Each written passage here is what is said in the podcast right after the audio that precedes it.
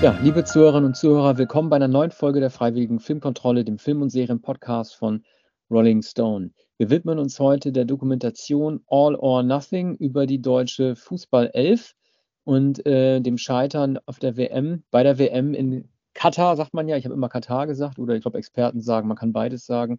Heute ist der Katar. Montag. Okay. Katar. Wir nehmen heute am Montag auf und äh, normalerweise hätten wir sagen müssen, wie wir wohl mit Hansi Flick weitergehen nach dem morgigen Tag dem Spiel gegen Frankreich, aber es hat sich ja erübrigt, nachdem er gestern freigestellt äh, wurde. Wir können also sozusagen mittendrin berichten zwischen den Ereignissen, ohne jetzt vorweggreifen zu wollen, was Rudi Völler morgen machen wird. Ich möchte mal anfangen, äh, bevor ich dir das Wort überlasse, Arne, mit äh, zwei Zitaten, die mir äh, aufgefallen sind. Eines aus der Doku, eines erst nach der Doku. Und zwar einmal mein Lieblingszitat von ihm, fuck off, ey. Und dann ähm, ein weiteres noch aus der Doku, das kann echt nicht wahr sein, ey. Aber Ja. das Allerbeste, das hat er nach dem Spiel gesagt, als er von einem Reporter gefragt wurde, nach dem Spiel, dem 1 zu 4 gegen Japan, das ist ein aktuelles Zitat, da hat er gefragt, ja, wie, Hansi Flick, wie würden Sie das Spiel denn beurteilen? Und dann hat Hansi Flick gesagt, also der Gegner hat es auskalt Eis genutzt. Mhm. Gut, ne? Wir sind Ja. auf einem guten Weg, hat er auch oft gesagt. Also, ähm, es ist auch semantisch ein, äh, oder vor allem semantisch ein interessanter Film, weil äh, die Armut des Hansi äh, Flick so eindrucksvoll bewiesen wird durch die Spielersitzungen, die Einfallslosigkeit seiner Motivationssprüche auch in der Kabine und vor allem dann die sogenannten Analysen von Spielen, die akustisch schwer zu verstehen sind manchmal. Man kann auch die Spielzüge auf dem ziemlich großen ähm, Bildschirm nicht richtig erkennen, so dass man nicht richtig begreift, was er meint. Aber oft zeigt er im Zentrum, da ist niemand, wie kann das sein und dergleichen. Ähm, es führt aber nicht dazu, dass es äh, lebendige Diskussionen in der Mannschaft gibt. Alle sitzen äh, müde auf ihren Stühlen und lassen es über sich ergehen. Allenfalls äh, Thomas Müller zeigt dann auch ein Restengagement oder eine Art von Mimik, während alle anderen überhaupt keine Mimik mehr haben. Auch Bierhoff hat schon keine Mimik mehr nach dem zweiten Spiel bei dieser WM. Und, ähm, und der, der Ton oder äh, der Ausdruck, mit dem Hansi Flick fordert, Begeisterung Männer, das, ist, das spricht er genauso. Und was brauchen wir? Männer, Begeisterung. Einfach mit Punkt statt mit Ausrufezeichen. Er selbst hatte diese Begeisterung nicht, fordert sie aber. Und es ist kein Spieler zu erkennen, der auch nur im Ansatz die, die, diese Begeisterung, diese Leidenschaft, die Blick einfordert, zeigt. Ne? Ihr müsst am Ende Kämpfer sein und, und äh, ja, sie haben gekämpft, aber äh, sie haben eben nicht obsiegt und am Ende war, kam dann auch noch das Unglück hinzu. Ja. Ähm, es ist ja bei Flick so ein bisschen so, ähm, man kann Leuten ähm, nicht immer zum Vorwurf machen, vielleicht, dass sie rhetorisch nicht so gebildet sind. Man hat das ja bei Rummenigge, man hat es Rummenigge ja auch mal vorgeworfen, dass er der Mann im Anzug war, der in Wirklichkeit noch nicht so ganz der Rolle gewachsen gewesen ist, sich auf eine bestimmte Art und Weise auszudrücken. Ich finde es eigentlich schon bei, äh, wie du es ja gesagt hast, bei Flick schon äh, sehr, sehr eklatant, wie er versucht, bestimmte also über die Gänse haben ja alle geredet, ne? Das war, also, war auch war ja in den Social Medias auch immer so ähm, der Gag, ne? Lass uns von den Gänsen lernen, ne? Wenn sich alle an die Regeln halten, dann haben wir über 70 Prozent mehr Reichweite. Das klingt fast so, als wäre er wie so ein Influencer auf Instagram. Das passt nicht zusammen. Aber ich finde schon, dass Hansi Flick in der Verantwortung gestanden hätte, äh, zumindest die äh, Floskeln, die er aus der Managersprache versucht hat zu übernehmen, mit Inhalten zu füllen. Wenn er sagt, back on top, das heißt zurück Ja. an die Spitze, all in. Das ist ein bisschen Ja. doof. Wenn dann sozusagen noch Szenen dagegen geschnitten werden, wie er wie so ein Kindfreund, wenn er die Sonne untergehen sieht in Katar und sagt, ja, als wäre das ein Ball, dann sieht man einfach das Missverhältnis auch vielleicht, dass bei ihm geistig einfach auch vorhanden ist. Und wo du gerade gesagt hast von Bierhoff, ne? Äh, Bierhoff, ähm, von dem man vielleicht denken könnte, der hat ein bisschen mehr auf dem Kasten, weil er sozusagen auch ähm, ja, aus der Wirtschaft kommt und daher weiß, wie man bestimmtes Erfolgssprech verkaufen soll. Äh, der redet ja nur in Binsen und Phrasen. Der Bierhoff sagt, ähm, wir brauchen einen tiefen Glauben, der übergeht in feste Überzeugungen. Das Ja. ist Nullaussage. Ne? Und dann sagt er zum Beispiel auch, also ich bin er sagt zum Beispiel genauso wie Flick auch, ich weiß nicht, wo die sich das drauf geschafft haben, die sind dabei, sehr viele Ich-Aussagen zu senden. Zum Beispiel, ich bin sehr enttäuscht, ich bin traurig. Und ich, ne, also ich jetzt, Sassan, ich bin der festen Überzeugung, sowas, das bringt es höchstens in der Paartherapie, ich aussage. Lernt man immer wieder. Man soll niemandem Vorwürfe machen, man soll eher sagen, was man selber an Bedürfnissen hat. Das sind die Ich-Aussagen. Aber ich bin der festen Überzeugung, Fußballer, die erreichst du so nicht. Du musst den knallharte Ansagen machen. Du musst denen sagen, wo was lang geht.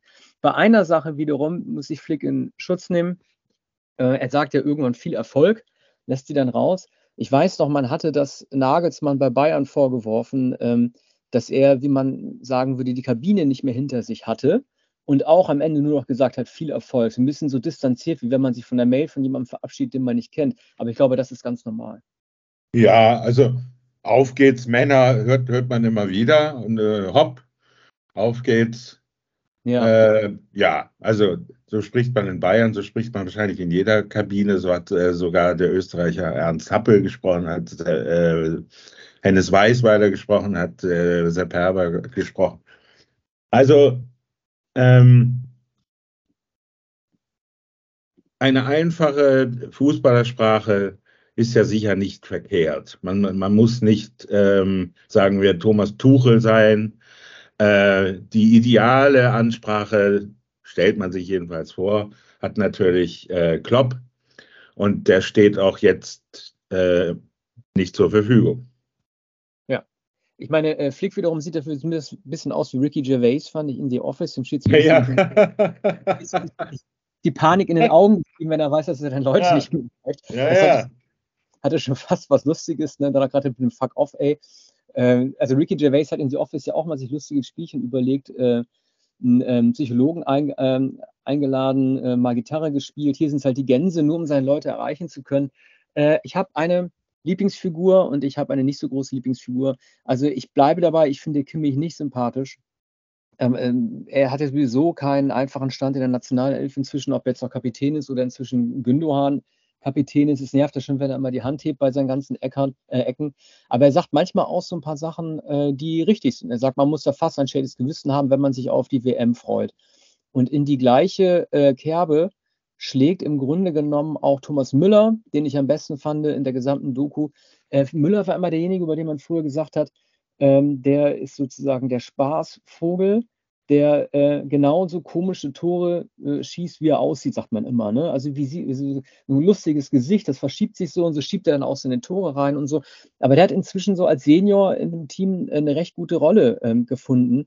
Der kann sehr, sehr gut reden, der kann auch sehr, sehr gut Akzente setzen, der kann Pause machen, der kann auch gut gucken. Ne?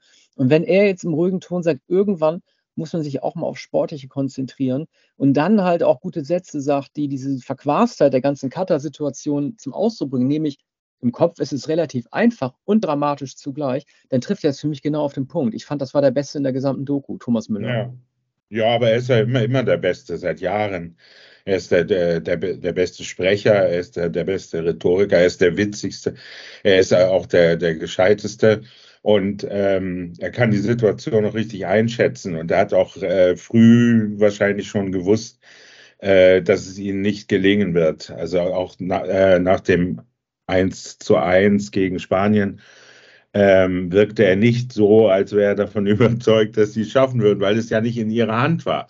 Und im, im Mannschaftsbus witzelt er dann äh, mit, äh, mit einer Betreuerin, glaube ich, und äh, ähm, heißt der Füllkrug? Ja, Füllkrug. Mit Füllkrug, dass man ähm, vielleicht 24 zu 0 gewinnen könnte, dann wäre man sicher in der nächsten Runde egal wie das andere Spiel ausgeht, in dem, glaube ich, Spanien gegen Japan gespielt ja. haben. Und das ging dann sehr ungünstig aus, äh, nämlich so, dass Deutschland nicht qualifiziert war für, die, für das Achtelfinale. Ja, man sagt ja auch immer, dass die Kulisse äh, für das Teamfeeling und den Teamspirit sehr, sehr wichtig sei. Man führt ja immer dieses tolle neu errichtete Camp in Brasilien an, äh, das er dann 2014 auch zur Weltmeisterschaft geführt hat, während ja das Team von 2018 wirklich sehr, sehr in dieser Tristesse dieser Plattenbauten dann Russland gelitten haben soll und der Spirit deswegen so ein bisschen runterging. Also mir hat diese Wüstenoase da sehr, sehr viel Angst bereitet, die man da gezeigt hat. Sehr, sehr gruselig, wie sie mitten in der Wüste gesetzt wurde. Wenn du dich da auf die Crosstrainer gestellt hast oder auf die Fahrräder, dann hast du in weite Ebenen geguckt, ins Nichts. Für wen ja. spielst du? Du hast überhaupt kein Feedback. Du hast keine echten Fans drumherum, die dich anfeuern. Höchstens, wenn du halt zwei Stunden zum Stadion hinfährst. Du bist da auf dich allein gestellt. Du bist komplett darauf angewiesen, dass du untereinander von diesen 25, 30 Leuten gute Laune schaffst. Drumherum nichts, nur Kahlschlag. Und wenn du in die Wüste rausgehst, dann verhungerst du und dann verdurstest du. Das kann keine guten Gefühle gemacht haben. Das ist ein ganz großer Fehler. Die müssen sich doch die Campsfirma angucken, auch wenn die neu errichtet werden. Ich wäre niemals da in die Wüste gezogen. Ich wäre mhm. in dass es ein Fehler war. Ja, man sagt ja Wellness-Oase. In dem Fall trifft es zu. Einen riesigen Pool und, und, und riesige Fitnessanlagen und riesige ähm, äh, Erholungsanlagen und Gärten, aber äh, mitten in, in der Wüstenei und im, in einer äh, verkarsteten Landschaft und in, in, äh, in der Hitze. Und man, man sieht ja, äh, wenn Sie mit dem großen Bus oder mit dem kleinen Bus fahren, Sie brauchten nach äh, in, in, die, in die Stadt sozusagen, brauchten Sie immer mindestens anderthalb Stunden. Also für eine Fahrt. Und dann zurück und nochmal anderthalb Stunden. Und das wurde zum Problem, weil sie ja dazu verpflichtet waren, äh, bei, zu den Pressekonferenzen zu fahren. Und einmal ist Hansi Flick, das, man erinnert sich äh, auch äh, daran, nach dem, vor dem zweiten Spiel ist Hansi Flick allein gefahren, obwohl er eigentlich einen Spieler hätte mitbringen müssen, gegen die Statuten der FIFA und natürlich auch gegen die Interessen der deutschen und internationalen Presse, dass er nicht mal einen Ersatzspieler mitgenommen hat, sondern allein gefahren ist und, und trotzig war. Und später, äh, natürlich wurde er dafür kritisiert, dann hieß es, sie sind ohne Spieler gekommen, wie kann das sein? Naja, die Spieler müssen geschützt werden, das kann ich ihnen nicht zuzumuten. Ähm, ich glaube, das war am, noch am, äh, schon am Tag des Spiels. Ja, da würde ich aber Oder am Vortag, am Vortag des Spiels. Ja, ähm, aber richtig. ja, das ist ihnen nicht zuzumuten. Und ja. später da sagt er auch in der Dokumentation zu sehen, ja, rückblickend war das, war das wohl ein Fehler hat die, äh, die Medien gegen sich aufgebracht, hat äh, auch eine äh, Strafe zahlen müssen. Das war ihm natürlich egal, wahrscheinlich 20.000 Euro oder dergleichen. Ähm, aber äh, dass, dass er sich damit unbeliebt gemacht hat oder dass das arrogant wirkte, das hat auch die Pressesprecherin nicht rechtzeitig erkannt. Die hätte es ihm vorher schon sagen können, müssen. Ja, ja, das stimmt allerdings. Äh, kommen wir mal kurz zu äh, meiner Lieblingsfigur der gesamten Doku, nämlich Dr. Stefan Nopp, genannt Noppi. Der sah so ein bisschen aus wie Mark Forster oder ich musste so denken an so Hoodie-Leute, so jemand, äh, der in so öffentlich-rechtlichen äh, Sendungen, so Talksendungen immer so hingesetzt wurde, um dann Tweets vorzulesen. So, äh, also so sah der für mich aus. So einer, um sich so ein bisschen an das jüngere Publikum auch mal irgendwie ranzumachen.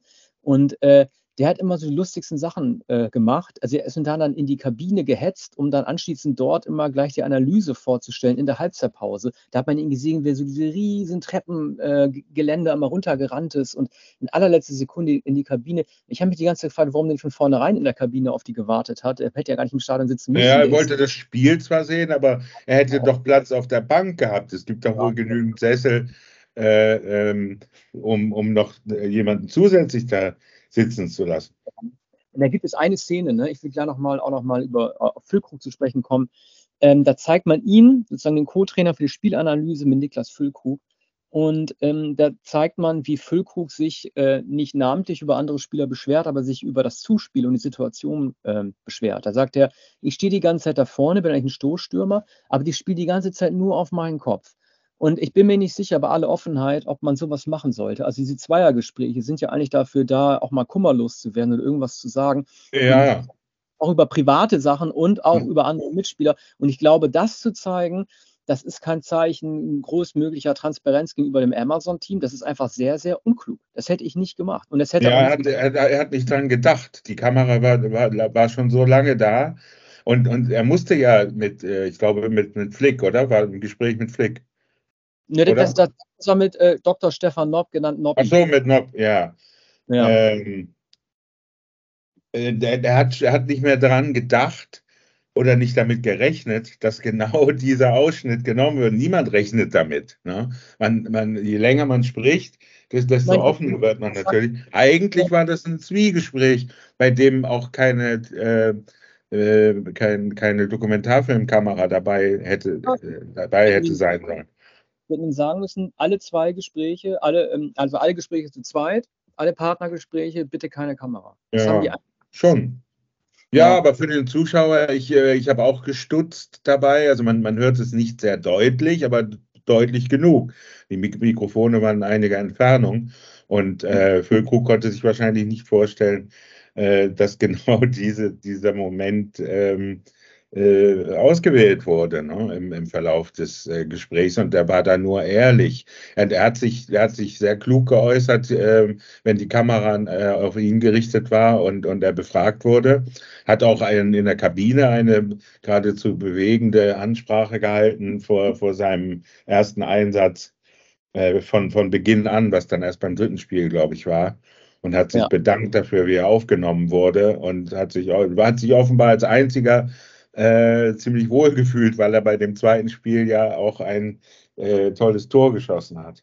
Ja, also der weiß, wie er sich verkaufen muss. Ne? Der wird so ein bisschen als Luftikus gezeigt, der glücklich ist, von der zweiten Liga in die erste und dann sofort in die A11 gewandert zu sein. Aber der kann sich schon sehr, sehr gut ausdrücken.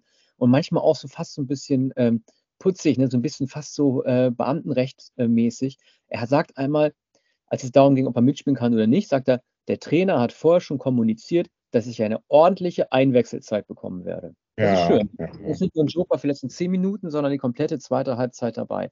Aber insgesamt, ähm, was, also, ähm, was ich finde, um nochmal aufs Politische nochmal zu. Nee, ich will noch mal kurz was über die, die, ähm, über die Trainerfehler von äh, Flick sagen. Ich finde, dass die Amazon-Doku sehr, sehr gnädig damit umgeht, welche Fehler er eigentlich in der Aufstellung gemacht hat, Flick.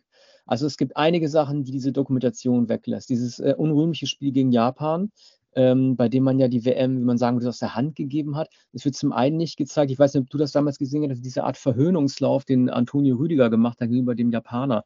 Ähm, als man glaubte, in der ersten Halbzeit das Spiel im Griff zu haben nach dem Gündohan-Elfmeter, ähm, hat man ja versucht, hinten alles dicht zu machen. Und ähm, Antonio Rüdiger ist ja ungefähr nochmal einen Meter größer als ein Japaner. Und dann sind die so neben ihm hergehetzt oder gewetzt.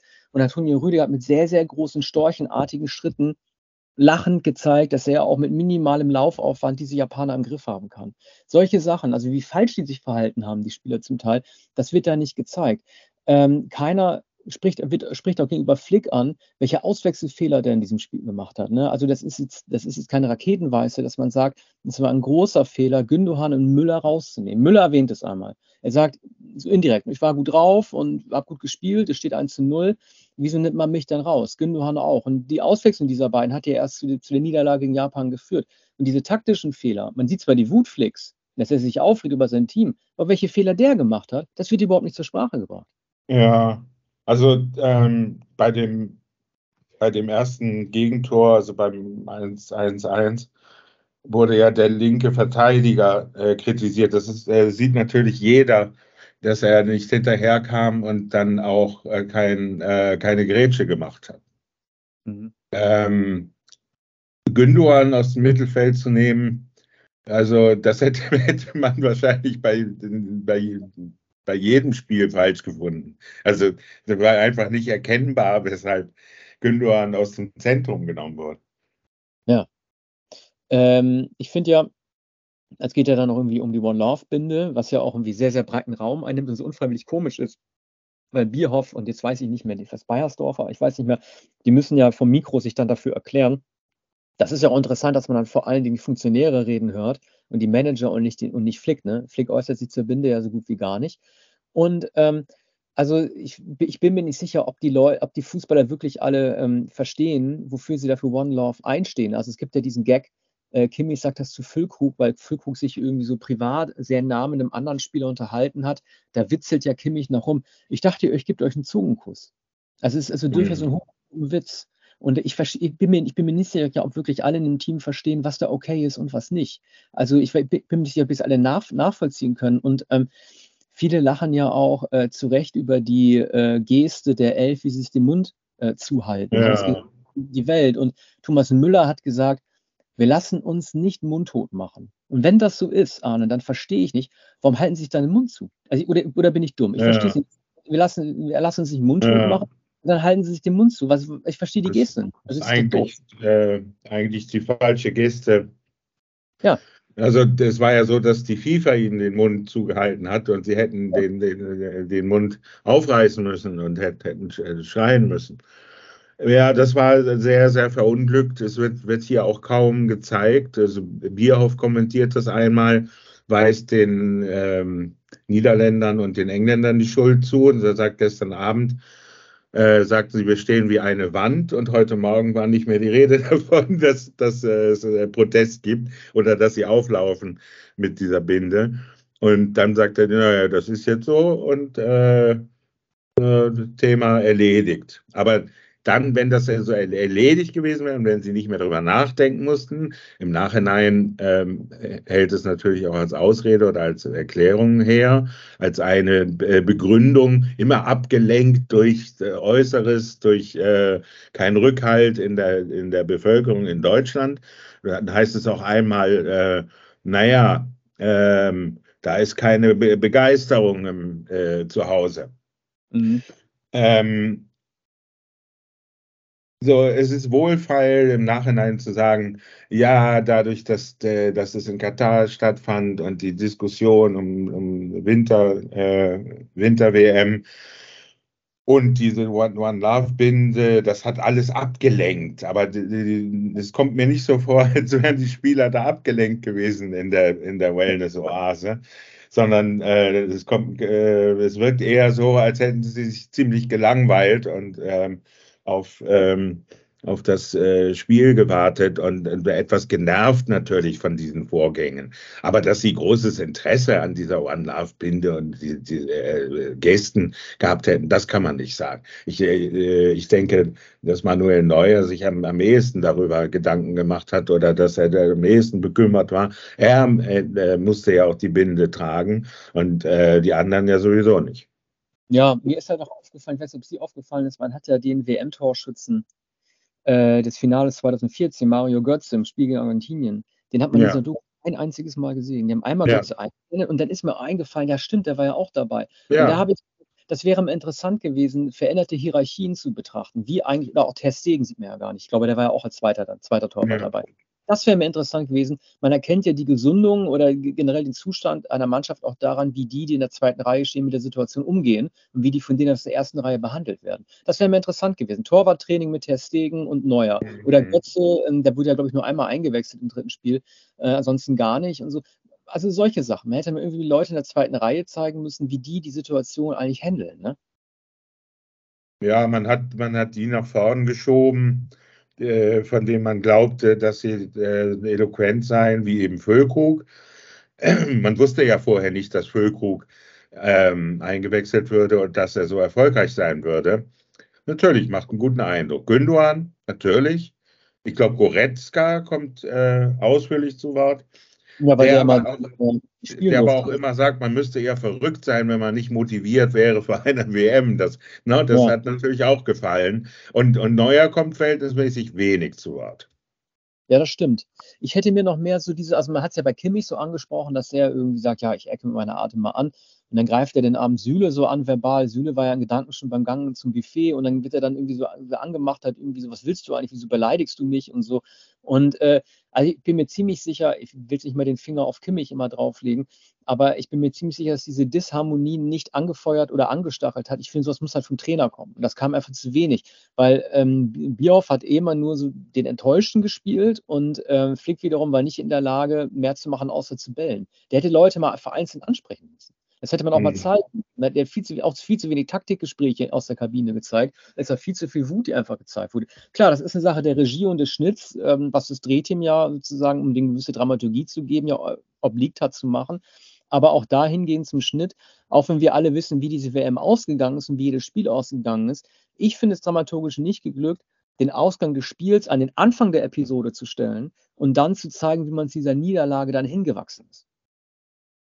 Ja, das wird jetzt gerne in Dokumentationen gemacht, vor allem in Sportdokumentationen, äh, dass äh, immer der Ausgang gezeigt wird und dann, wie, wie es dazu kam und dann die Spielausschnitte und die Dramaturgie, die aber eigentlich schon vorweggenommen wurde. Aber noch einmal zu Süle und Kimmich. Kimmich ist ein, äh, beide sind äh, interessant. Kimmich als der eigentliche äh, Spielmacher und äh, wahrscheinlich auch Stinkstiefel und jedenfalls die Figur, an der sich viel entzündet und an, an der sich viel abarbeiten. Und, und, und äh, Süle als der etwas äh, brutale äh, Schweiger und ähm, irgendwie so passiv-aggressiver ähm, mm, äh, der sieht Kraft, aus wie Kraftlacke. Bösewicht aus Indiana Jones 5 sieht er aus. Wie einer von diesen Henchmen, die da mal mit rumrennen. Na, egal. Ja. Naja, sie geraten aneinander und ähm, später ähm, sagt, sagt äh, Süle, glaube ich, über Kimmich, ja, ich kannte ihn ja noch gar nicht, ich musste mich erstmal an seine Art gewöhnen von dieser Art war aber die Auseinandersetzung gar nicht, sondern die war schon, ne, wir fanden einander nicht sympathisch und, und, und sind aneinander geraten. Und dann eine Szene, eine Ansprache von äh, Hansi Flick vor versammelter Mannschaft. Ja, da gab es eine Auseinandersetzung zwischen Joshua und, und Süle. Und, und, und dann sagt er mehr oder weniger, wie damals in, in der Grundschule, Jetzt gebt einander die Hand und dann ist es wieder gut.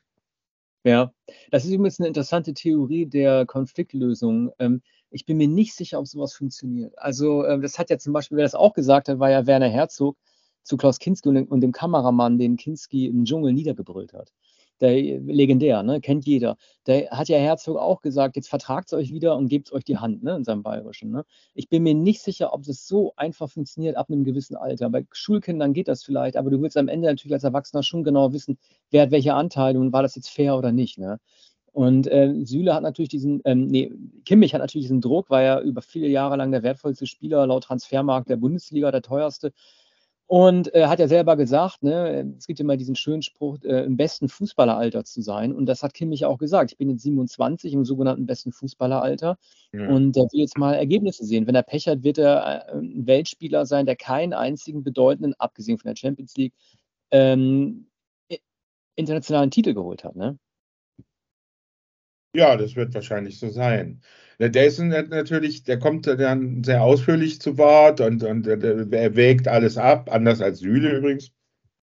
Denn äh, nahezu, außer äh, in dieser Szene, äh, die ja keine Interviewsituation ist, ähm, gar nicht zu Wort kommt.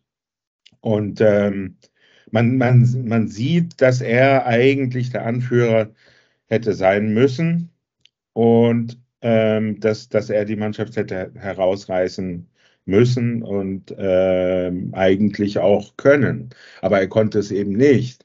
Während man, ähm, während die großen Turniere und die großen Erfolge geprägt wurden von Figuren, von Charismatikern wie Fritz Walter, später Uwe Seeler und dann äh, Franz Beckenbauer, der ja 1974 äh, die Mannschaft aus der Lethargie bei der WM in Deutschland gerissen hat. Und ähm, äh, nach, den, äh, nach dem schlechten Auftaktspiel äh, die Führung der Mannschaft übernommen hat anstelle von äh, Walter Schön. Ja. Walter Schön, Helmut Schön, Helmut Schön. Ich meine, das hätte in der F natürlich Gündohan äh, machen müssen, aber er ist ein zurückhaltenderer Typ. Ne? Kimmich ist lauter, ist allerdings äh, nicht, so, nicht so gut als, als, als Dirigent, wie das halt äh, Gündohan war, was er für Manchester City ja gezeigt hat. Ne? Das ist eine blöde, blöde Situation einfach. Ja, aber naja, Gündogan hätte dann auch wahrscheinlich entschiedener eingreifen müssen. Nur kennt er die Spieler wahrscheinlich gar nicht gut genug. Mhm. Ja, stimmt. Ähm, ja, ich würde mal sagen, ja. ähm, wenn Kurzum, also man, man kann sich äh, wunderbar ähm, darüber unterhalten und ja. äh, es, es ist allemal auch unterhaltsam, aber vor allem ist es, ist es bezeichnend und dekouvrierend, und auch da hat der DFB nicht richtig nachgedacht, als diese Dokumentation zugelassen wurde. Ja, das ist komisch. Ich weiß gar nicht, diese All or Nothing-Reihe ähm, gibt es da schon. Ich weiß nicht, ob es sie lang gibt, aber es gibt sehr viele Episoden und ich glaube, die DFB muss ja gewusst haben, was auf einen zukommt. Die werden ja wahrscheinlich Amazon, die müssen sehr, sehr viel Geld bekommen haben, weil eigentlich hat das der DFB gar nicht nötig. Das ist, so ein Riesenverein. Ich frage mich, wie viele Millionen denen gezahlt werden müssen, um äh, diese äh, Sendung zuzulassen und dann vor allen Dingen auch, ich weiß nicht, ob sie eine Einflussnahme hatten auf den Ausstrahlungstermin, wahrscheinlich nicht, aber das nun wirklich einen Tag vor dem Spiel gegen äh, Japan jetzt, also am letzten Freitag dann ähm, auszustrahlen, das wirkt nun mal noch mal schlecht. Ne? Ja, die Ironie dabei Aber natürlich hat Amazon nicht gezögert, dass der Film fertig war, in der Krisensituation äh, den ja. Film zu zeigen. Und das ist, das ist, ja, das ist ja auch äh, richtig. Also an, am, am besten hätte man den Film an, an dem Sonntag gesehen, ja. an, an dem Sonntag, an dem die deutsche Basketballnationalmannschaft Weltmeister wurde. Gratulation. Ja, stimmt, absolut. Du, ich frage mich bei Flick, ähm, äh, gehört das nicht zu, zu, zur Trainermotivation, auch mal einzelne Spieler, die vielleicht auch mal anzusprechen, mal zu sagen, warum, warum hast du das und das nicht gemacht? Ja, ja. Ich, meine, der muss die Leute ja nicht fertig machen, aber ich würde es, ich würde es als, als Spieler, der eine, der eine Ansage kriegt und völlig fertig in der Halbzeitkabine sitzt, ich würde es genauso wie die machen. Solange der mich nicht anspricht, ja. sagt auch nichts. Würde ich auch nicht machen. Ja, aber es ist ein trübes Bild. Auch in der, man hat, hat sich Kabinensituationen immer vorgestellt. Mittlerweile hat man auch bei der Frauen-WM einiges äh, gesehen aus der Kabine. Da waren die Niederländerin Vorreiterin, ähm, gesungen, lebendig. Und da war die Begeisterung. Und nichts davon ja. bei der deutschen äh, Männernationalmannschaft. Ja, wenn unsere Sendung ähm, ausgestrahlt wird, wenn alles gut läuft, ist das äh, am morgigen Dienstag, dem 12. September. Und zwar vor dem Spiel, bei dem Rudi Völler auf der Bank sitzen wird, zusammen mit Sandro Wagner und ich weiß nicht mehr, wer der dritte ist.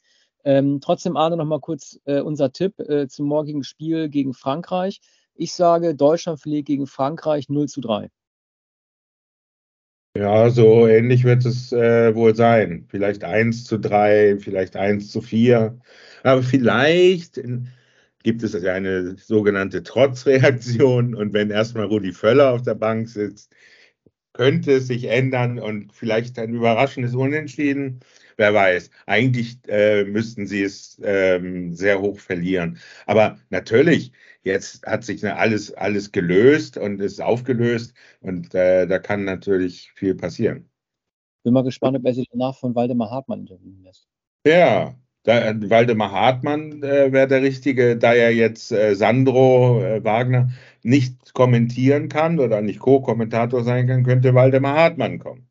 Mhm. Okay, wir sind auf jeden Fall gespannt und äh, danken fürs Zuhören. Ja, danke schön. Tschüss.